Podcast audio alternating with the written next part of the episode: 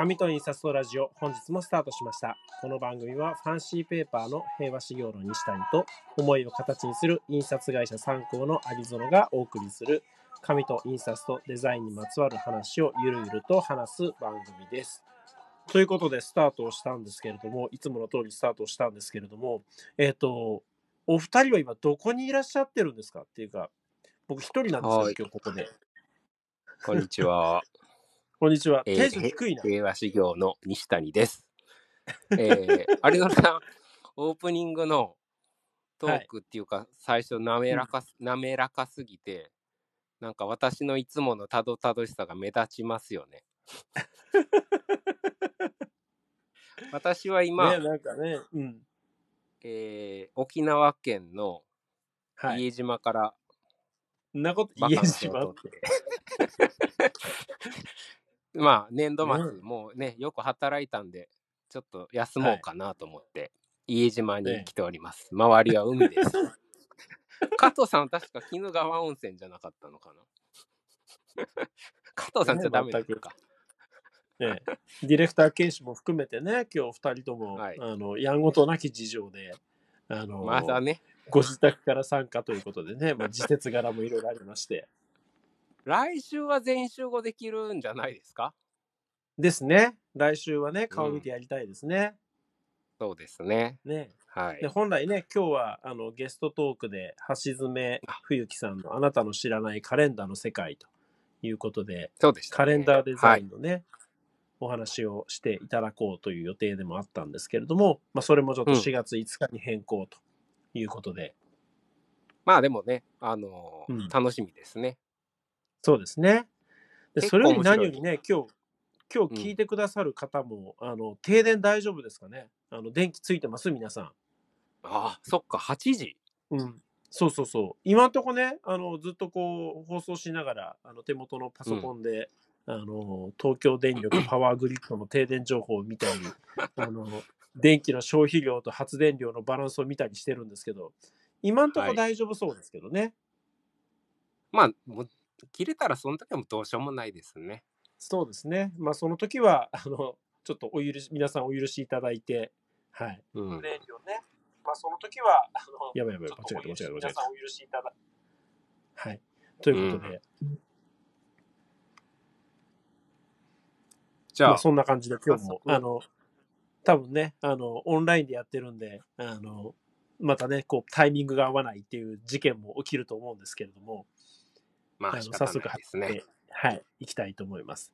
で、今日のテーマは、えー工場見学、停止工場編ということで、まあ、先週、はいえっ、と、印刷工場を見学するにあたってのお話をさせていただきましたけれども、まあ、ではいちょうどね、マンボウも明けましたし、全国的に解除されたし、で、私たちがその毎日印刷してる、まあ本当にトラック何台分も来ては出ていく紙が、どこでどう作られているのか、こんなことを知りたいなというふうに思いまして、今日はそんなことを、あの、西谷さんに聞いていきたいというふうに思うんですけれども、そもそも工場どこにあんの、てか、そもそも、そもそも外資するんですけど、有園さんは、はい。工場、製紙メーカーさんの工場見学には行行かれたことないんですか？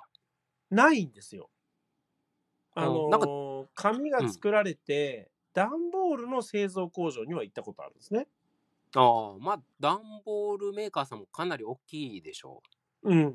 あのーなんだろう。段ボールってこう上の紙と下の紙の間にこうなみなみが入ってますけど、う。うん、うん。それを作る工程は見に行ったことがあって、そのロール紙を3枚上からと下からと来て合わさって1枚の板になって、で、最後断裁されて箱に組み上げられるまで、本当に200メーターぐらいの長いラインで、工場を見て初めて怖いなって思ったんですよね。なんか動いてるスピードとかパワー。うん。それぐらいで、その製紙工場って行ったことないんですよね。うーん。ちなみにね、ディレクターはい軽視はね、後から説明するとは思うんですけど、平和事業の工場見学ツアーっていうのがあって、それにね、は確かね、2度は参加されてたはずで、まあ大体ね、なんかイベントあったら必ずいますからね。そうで、なんか、確かね、平和修行のツアーとは別でも、結構珍しい工場見学なんかも行ってたりするんで、ディレクター研修は結構、あの、行かれてるはずですけどね。うんまあ、アリゾナさんでは行かれたことないってことで、うん。え、普通に行けるもんなんですか？なんですよね、そこなんですけど、まあ私もうん。今日、あの、製紙メーカーさんの見学っていうことで、もしかしたら、なんか近くで意外とやってたりしないかなと思って、まあネットではあるんですけど、ウェブでざっと調べたんですけど、うんうん。まあやっぱり基本的には、あの、一般的というか個人向け、一般向け、うん。個人向けに工場見学って、なんかやってなくて、なんか、あの、例えばねあれどこだったかな、シャトレーゼとか山梨県でシャトレーゼだったらお菓子の工場見学とか、行ったことありますよ、それは。私も行ったことある。おあのうん確かアイスキャンディー食べ放題でしょ？そうそうそう。とか、まあそうじゃなくても、ビールの飲料メーカーさんとかでも、うん。ようんく一般向けにね、まあ事前予約はいるかもしれないですけど、うん。まあ、あの予約したりしなかったりで見学できるじゃないですか。だからそ,、んな感じの、あの、まあ、いわゆる観光向けとか一般向けの工場見学って、やっぱりね、製紙メーカーではね、あの、調べただけですけど見つからなかったんですよね。なるほど。うん。で、どちらかというと、その製紙メーカーの工場見学って、まあ、例えばですけど、製紙メーカーさんの、まあ、お客さんに当たるんですかね。あの、紙の代理店さんの、はい。例えば若手の方の、あの、研修うん。で、私どもで言うと、まあ、お客様って、まあ、紙屋さんとか印刷屋さんになるんですけど、はい。まあ、やはり研修会みたいなうん。形で、だから場合によっては、あの、一泊二日とかね、うん。いいな、それ。で 夜宴会があって、さらにうん二次会みたいな、なんかそういう、あの、なんでしょうね、あの、まあ、要素というか、そういはいうところで見学って今まで多かったので、まあ、あんまり。りこう、一般的にっていうのが、やっぱ関係者として、まあ、あの、見学したり立ち会うみたいなことが多いので、うんうんどっちかというとなんかこう、おもてなしみたいな、あうの、んところなんですよね。そう。なで。平和修行でも、まあ、そういう意味じゃ、まあ、東京の話でさせていただくと、東京と、うん例えば静岡って距離的にも近いので、はい。あの、静岡の製紙メーカーさん中心に見学は、まあよくやってきたんですよね、コロナの前までは。うんそう、だからあ、の、ちなみに、工場見学うんん。どうん。あ、すいません。だから、そもそも工場、製紙工場ってどこにあるのっていうご質問だったと思うんですけど、うんまあ、東京から近いっていうところでは、静岡県うん。は有名ですよね。うん。それ以外にはどの辺が製紙工場多いんですか？まあ、あのー大きいところ、小さいところ含めたら、多分、うん沖縄はね、もしかしたら、あの、和紙和紙はあるかもしれないです。洋紙のメーカーさんってもしかしたらないかもしれないんですけど、うん。まあ、北は北海道から南は九州まで、製紙メーカーってあるんですけど、うん結局、ポイントになるのって、ポイントになるのは、やっぱ水を使うじゃないですか。うん。うん。うん。紙を作るのに。はい。なので、水が豊富にないと、ダメなわけで。ああ、なるほど。そっかそっか。まあこれちょっと聞いた話っていうか一般論ですけど、昔はね、さらに綺麗な水が良かったから、うん。あの、うん案外、、あの、地方の方が良かったんですけど、うんええ。今は多分水をきれいにする、あの、技術も発達してるのそうで、ですね。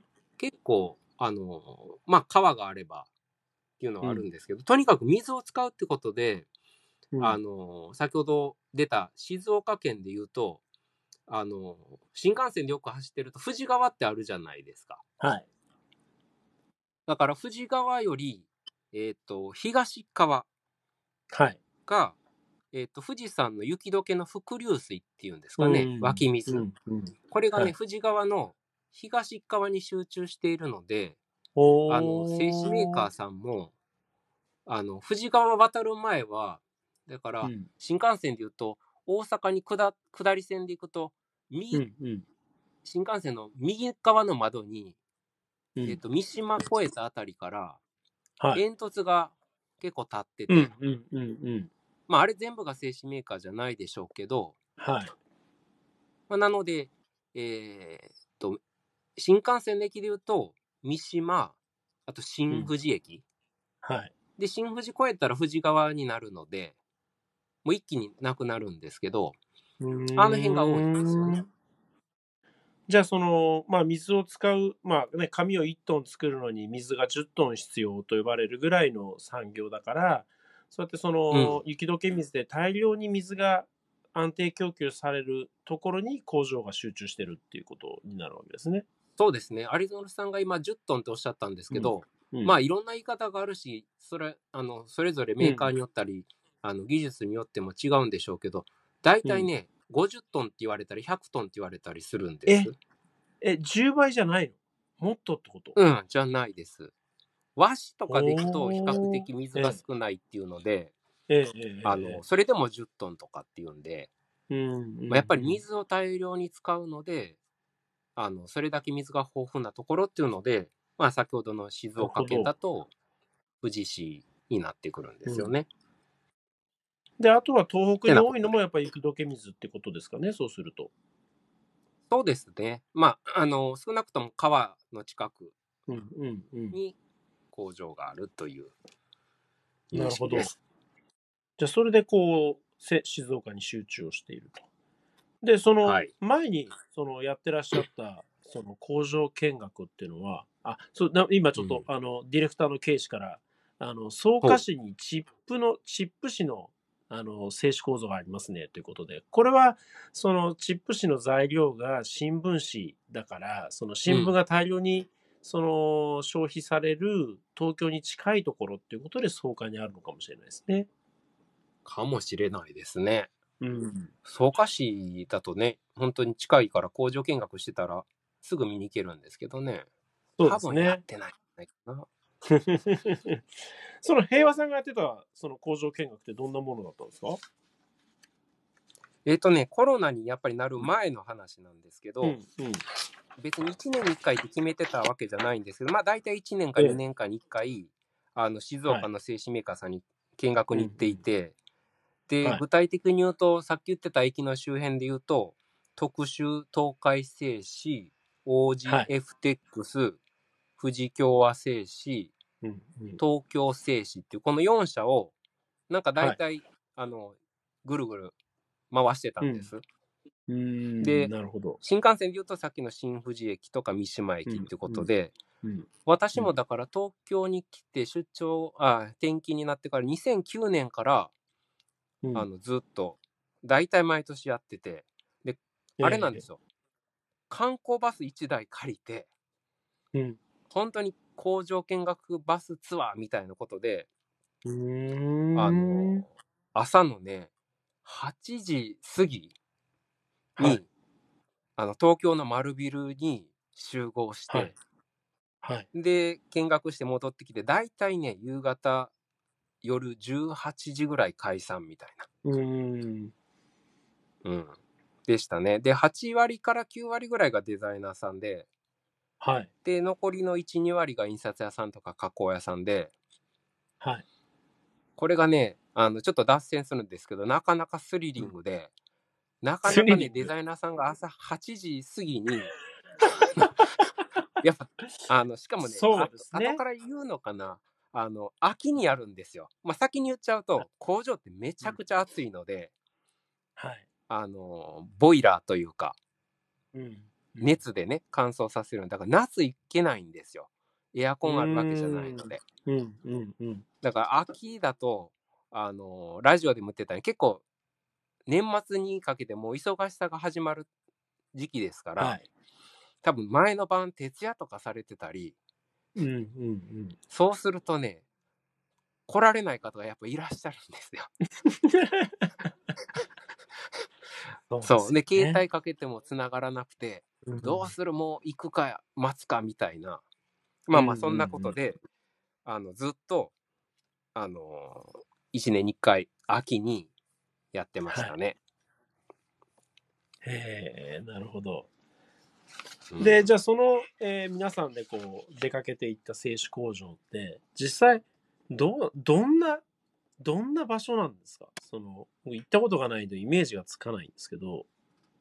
ね、だから、よく、まあ最近だったら動画とか画像とかもよく、あの、製紙メーカーさんが上げ,、上げられてたりするので、はい。あの、なんかすごい、なんでしょうね、人の背丈よりも圧倒的になんか高い、大きなトイレットペーパーの巨大版のロールみたいな、なんか動いてるの見たことあると思うんットペーパーでですけど、ね。うん。うん。まあ、中にね、鉄の芯みたいなのも入ってるんですけど、まあ、それを含めたって、2メーターぐらいはね、なんかありそうな、んああいう巨大な、あの、紙を、あの、実際、あの、行くと必ずね、見れるんですよね。ええ。あのスケール感というか、うん。うん、見ると、あれだけでも結構、初めて見る人はテンション上がるんじゃないですかね。その、大型のね、製紙工場で作られている、その紙のロールって、あれ、横幅って言えばいいんですかね？そのトイレットペーパーで言ったら、はいはいその、うんなんだトイレットペーパーの幅10センチぐらいじゃないですか。10センチぐらいですよね。うん。うん。あの幅で言うとどれぐらいあるんですか？あれは。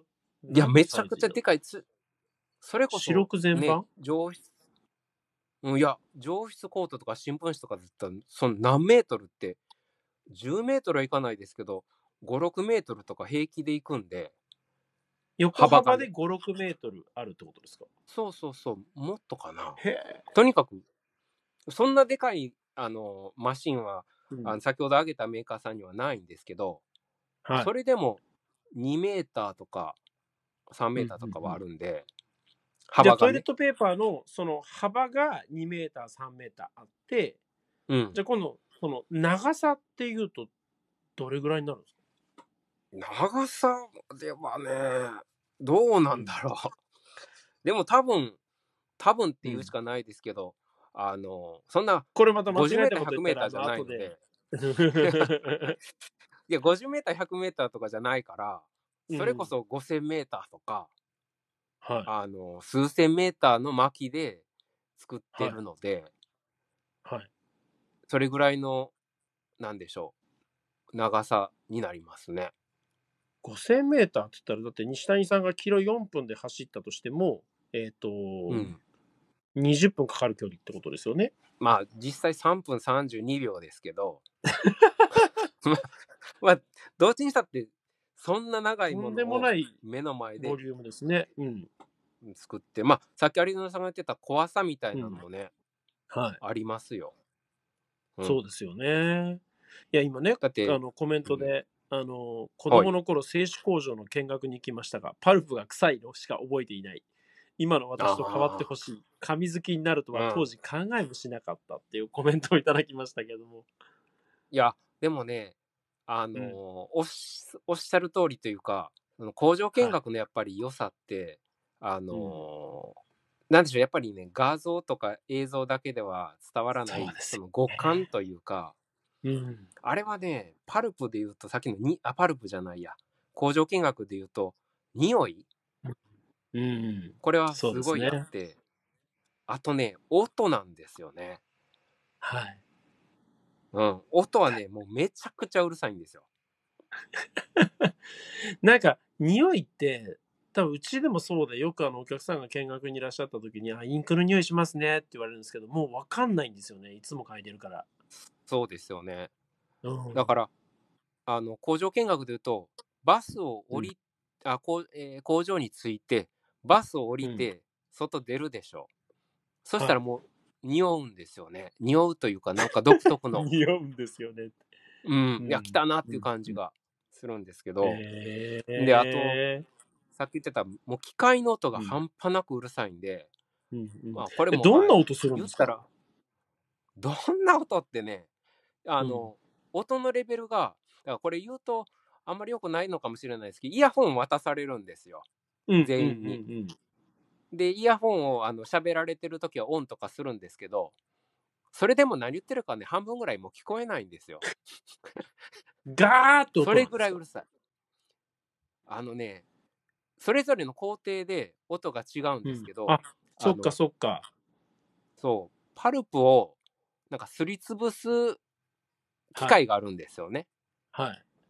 毛羽立たせてるような。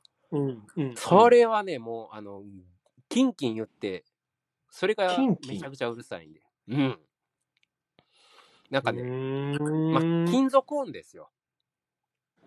なるほど。うん。で、実際のそのラインの音も、ロールが回ってるわけですから、はい。あと、み水がすごいんですよ。さっき言ってた、あの、うん。あ、そっかそっか。水を大量に使うわけですもんね。そう、だから、もうびしゃびしゃ。うん。びしゃびしゃ。もうええ床もびしゃびしゃだし、機械に近づきすぎたら、そのうん水しぶきを感じれるぐらい、のびしゃびしゃ感。うん。へえそんな世界なんですね。うんうんこういうのは多分当たり前ですけど、行かないとわからないそうですねで。すね。うんうんうんうんうん。え、それ以外になんか面白さってあります？うん。それ以外にね、なんかね、意外とね、受けがいいのが、あの、紙の原料のパルプはい。あれ大体触らせてくれたりするんですけど、なんかそれもね、やっぱ紙でやって紙でないみたいなね、あの、これも口でなかなか説明できないんですけど。木材から作られた繊維ってことですよね。そうです、そうです。なんですけど、見た目ね、もうちょっとパル、うんあの、紙っぽいんですよね。へえ。うん。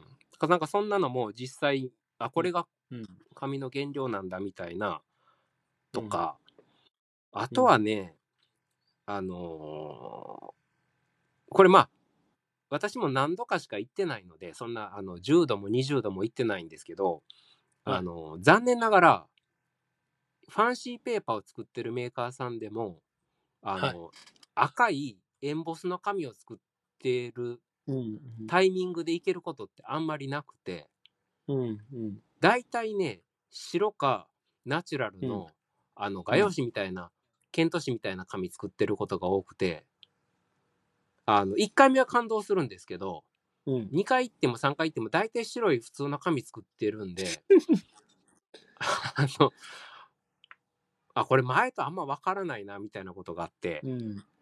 要するに、平和修行さんの日本帳で言うと、その、色柄ファンシーとかをうん作ってる時じゃなくて、やっぱ白ファンシーとか、えっ、と、そうそう、えケント紙みたいなね。印刷用のやつなんだっけ？えっ、と、そうですね。それ白ファンシーか。うん。ああいうのだと、うん。そう。だからすごい特徴的な平和主義の紙あるじゃないですか。なんかはいフリッターとか、アトモスとか、なかなかそういうのに出くわしたことがないので、うん。まあやっぱり、ね。あの、運が良ければ、そういうちょっと変わり種ファンシー作ってるとことか見れたら、多分テンション上がるんだろうなと思うんですけど、そんなところかな。ううんん、なるほど。他にもいっぱいあるんですけどね。うん。うん、え例えばどんなですか？あとはね、あのーまあ、これもね、ディレクター系視がね、よくされてたんですけど、あの、その場で、その工場の担当者に質問うんできちゃうんで、なんでしょうね、普段こう、あまりオープンにしてないような情報も、相手が、まあ、デザイナーさんだったりすると、そうのん質問の内容によっちゃ、あの、結構説明好きな方がいらっしゃるんですよ。はい。そうすると結構ポロッとね、あの、うん普段こう聞けないような話を教えてくれたり、いうこともあるんですけど、これね、逆もあるんですよ。あまりこう、やっぱ現場の方だから、あとやっぱり、あの、秘密な情報も多いので、真面目な方だと、結構何聞いても、ちょっとそれは、うんみたいな感じで、これはね、停止メーカーを選べてもね。あの、チームでこうグループで、グループ分けするので、うんあー担当者によってはね、なんかちょっとこう、消化不良で終わったりするみたいな。うんまあ、その辺もね、工場。見学ならではみたいなそうですね感じです。ね。うん。いや、なんかもういろいろ聞きたくなっちゃうんですけど、この、まあね、今その工場見学の楽しさをだいぶ教えていただきましたけど、これ見学するにはどうしたらいいですか、もう今行きたくてうずうずしてるんですけど。ねだからまあね、とりあえず YouTube とかで今ね、あのオンラインでも、うん。あの工場見学ってよくメーカーさんなんかもされてるから、うん。まあはっきり言うとあれ解説付きですし、あの、はい。工場って案外機械が覆われてたりですとか、近寄れないもんですから、あのそういう意味じゃ、機械近いところにこうグーッと入って撮影したりしてるので、実際、その分かりやすさっていう意味では、やっぱりオンラインって意外と分かりやすいんですよね。うん、そうですね。うんまあ、でもやっぱり見見に行きたいっていうことであれば、ね、どうします？これ結構ね、うん難しいっちゃ難しいんですよね。うんだから、まあ、今日ね、ラジオを聞いてくださっている方が、あの別注品、特注でもこれを作ってくれって言って、工場にロットで生産を依頼してくれれば、それいけますよね。まあね、まあもちろんね、だから立ち会いみたいなことですそうけど、ですよね。うん。うん、だから、例えばさっき言ってた観光バス1台借りて、なんかや行くっていうのは、ちょっと今、まあコロナが落ち着いてきたとはいえ、うんなんかちょっとハードル高いじゃないですか。うん。だから、まあ、例えばですけど、まあ、この1年の中で、例えば紙と印刷とラジオで工場見学うんツアー企画してね、うん。で、あの新幹線で行けるとこですから、うん現地集合、現地解散みたいなことであれば、うん。これはできるでしょうね。いいですよね。そう遠くないとね、多分ころで。聞いてる人も行きたいですよね。うん。で、こう、だから既成事実化しようとしてるけど。でも何人か集まればうん。行けますからね。うん。そうですよね。まあ多分、ぜひ一、番行きたいのはうんなんだかんだ、軽視でしょうけど。そうですね。まあ、工場見学といえばね。うん。ケイシケイシはね、富士共和製紙さんに行ってないから、めちゃくちゃ行きたがってるんですよ。ですよね。